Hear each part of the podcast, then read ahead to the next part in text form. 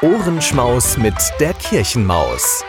Der Podcast der Propsteipfarrei St. Peter Recklinghausen in Kooperation mit K wie Kirche. Ohrenschmaus mit der Kirchenmaus.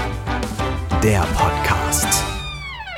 Türchen Nummer 20. Melvins Stern. Melvin war ein Engel. Kein besonders bedeutender Engel. Er saß nicht zur rechten Hand Gottes. Wenn alle Engel sich versammelten und sich niedersetzten, um Gottes Weisheit zu vernehmen, blieb Melvin im Hintergrund stehen. Melvin stand da, mit Eimer und Besen und wartete. Und wenn er irgendwo ein Stäubchen entdeckte, rannte er gleich hin und kehrte es in seinen Eimer. Das war keine besonders große Aufgabe, wirklich nicht. Engel sind schrecklich sauber. In tausend Jahren konnte es vorkommen, dass einmal eine kleine Feder von irgendwoher herabschwebte. Aber Melvin war sofort zur Stelle und kehrte sie auf. Er wäre ja eigentlich lieber Wolkenwäscher gewesen oder doch noch lieber Sternenputzer. Jedes Mal, wenn am himmlischen Anschlagbrett eine freie Stelle angezeigt wurde, war Melvin als erster da. Aber wenn er dann den Wolkenschrubber nehmen und die Wolke abschrubben sollte, war das Ding so groß, dass Melvin selbst unter die Borsten geriet und geschrubbt wurde. Und auch die Putztücher der Sternputzer konnte Melvin kaum hochheben. Wenn es ihm einmal gelang, dann blähte sich das Riesentuch auf und hüllte ihn in seine großen, weichen Falten, so dass er überhaupt nicht mehr zu sehen war. Aber Melvin gab nicht auf. Und eines schönen Tages, wer hätte das gedacht, war er nicht nur als erster da, um sich zu bewerben, er war sogar der Einzige. Was denn? Bin ich viel zu früh? fragte Melvin den Engel vom Dienst. Der Engel vom Dienst sah gar nicht von dem großen Hauptbuch auf, sondern schrieb weiter Zeile um Zeile. Nein, sagte er. Oder bin ich zu spät? fragte Melvin. Der Engel vom Dienst malte den Querstrich des Buchstaben T und setzte einen Punkt auf das I. Du bist rechtzeitig gekommen. Er hielt Melvin ein Putztuch hin. Geh zehn Millionen Meilen in westlicher Richtung und dann einen Schritt nach links. Da findest du den Stern, dem du zugeteilt worden bist. Melvin traute seinen Ohren kaum. Er war Sternenputzer geworden und seinen Augen wollte er auch nicht trauen. Das Putztuch hatte genau die richtige Größe für seine Hände. Es ist nur ein sehr kleiner Stern, sagte der Engel vom Dienst. Willst du die Arbeit übernehmen? Oh ja, natürlich, rief Melvin. Gut, alle anderen haben nämlich abgelehnt. Er war auch wirklich kein Stern, mit dem man als Sternputzer viel Aufsehen erregen konnte. Er war schon sehr, sehr klein und glänzte nur matt. Aber er war alles, was Melvin sich je gewünscht hatte. Er putzte seinen Stern morgens und nachmittags. Und spät abends, wenn die anderen Sternputzer ihre Poliertücher schon weggelegt hatten, wischte und rieb Melvin immer noch weiter. Wenn er dann schließlich nach Hause gehen wollte, konnte er sich kaum losreißen. Immer wieder kam er zurück und wischte nochmal mit dem Ärmel über den Stern. Und ganz allmählich, nach und nach, viele Tage, viele Jahre, vielleicht sogar 2000 Jahren später, fing Melvins glanzloser Stern an zu glänzen. Der Himmelsstrich, wo er stand, war früher finster und unheildrohend gewesen, nun wurde er heller und freundlicher. Melvin war bei seiner Arbeit so froh, dass die Zeit verging wie im Fluge. Und er hätte auch bestimmt nichts von dem großen Wettbewerb erfahren, wenn sein Freund Gamalil ihn nicht besucht hätte. Aber Gamalil kam zu Besuch, und als er sah, wie Melvins Stern glänzte und funkelte, sagte er, Du solltest dich mit deinem Stern an dem großen Sternwettbewerb beteiligen, Melvin. Melvin sah sich nach seinem Stern um.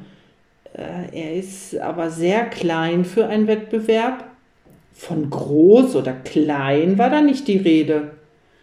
Du hast da einen sehr schönen, strahlenden Stern, Melvin. Ja, das stimmt, sagte Melvin.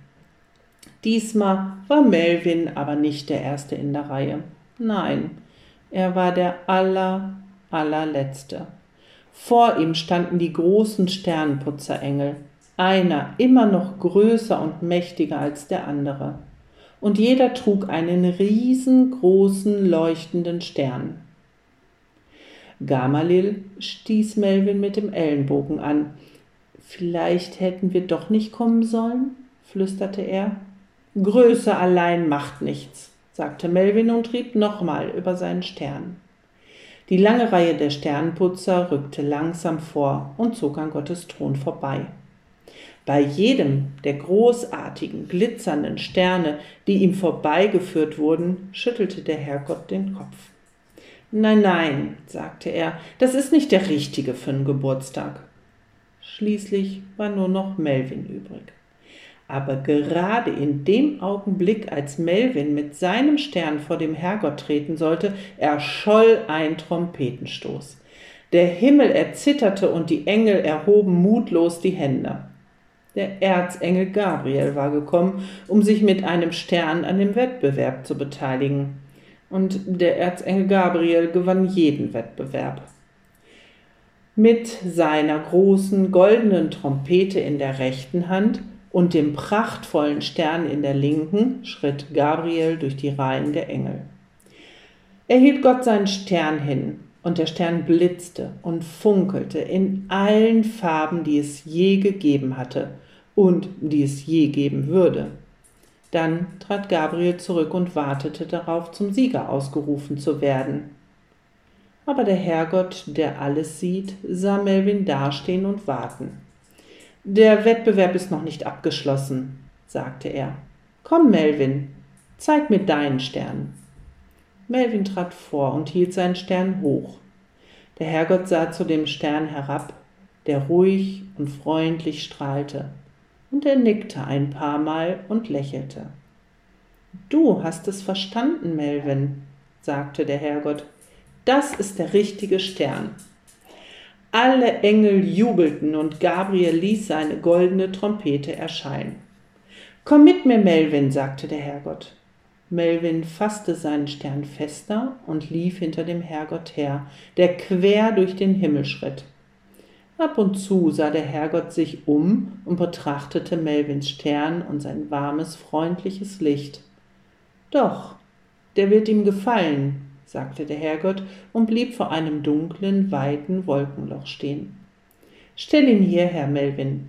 Ja, so, genau so. Wie gut er dahin passt, sagte der Herrgott. Sein Licht macht alles froh, was er bescheint. Sieh nur, Melvin, sieh nur. Melvin gab seinem Stern noch einen letzten Wischer mit dem Ärmel, und dann, während der Stern noch strahlender und heller aufleuchtete, sah er hinab auf die kleine Stadt Bethlehem. Heiligabend ohne Gottesdienst? Das muss nicht sein. Wir bringen Ihnen den Gottesdienst in Ihr Radio. Am 24. Dezember sendet KW Kirche vom Bürgerfunk Recklinghausen e.V. in Kooperation mit Radio Fest einen besonderen Radiogottesdienst. Impulse, Andachten, Gebete, natürlich die Weihnachtsgeschichte und Musik von Klassik bis hin zu modern. Wir versüßen Ihnen den heiligen Abend. Der Radiogottesdienst startet um 20 Uhr. Wir freuen uns schon jetzt auf Sie. Der KW Kirche Radiogottesdienst. Heiligabend um 20 Uhr.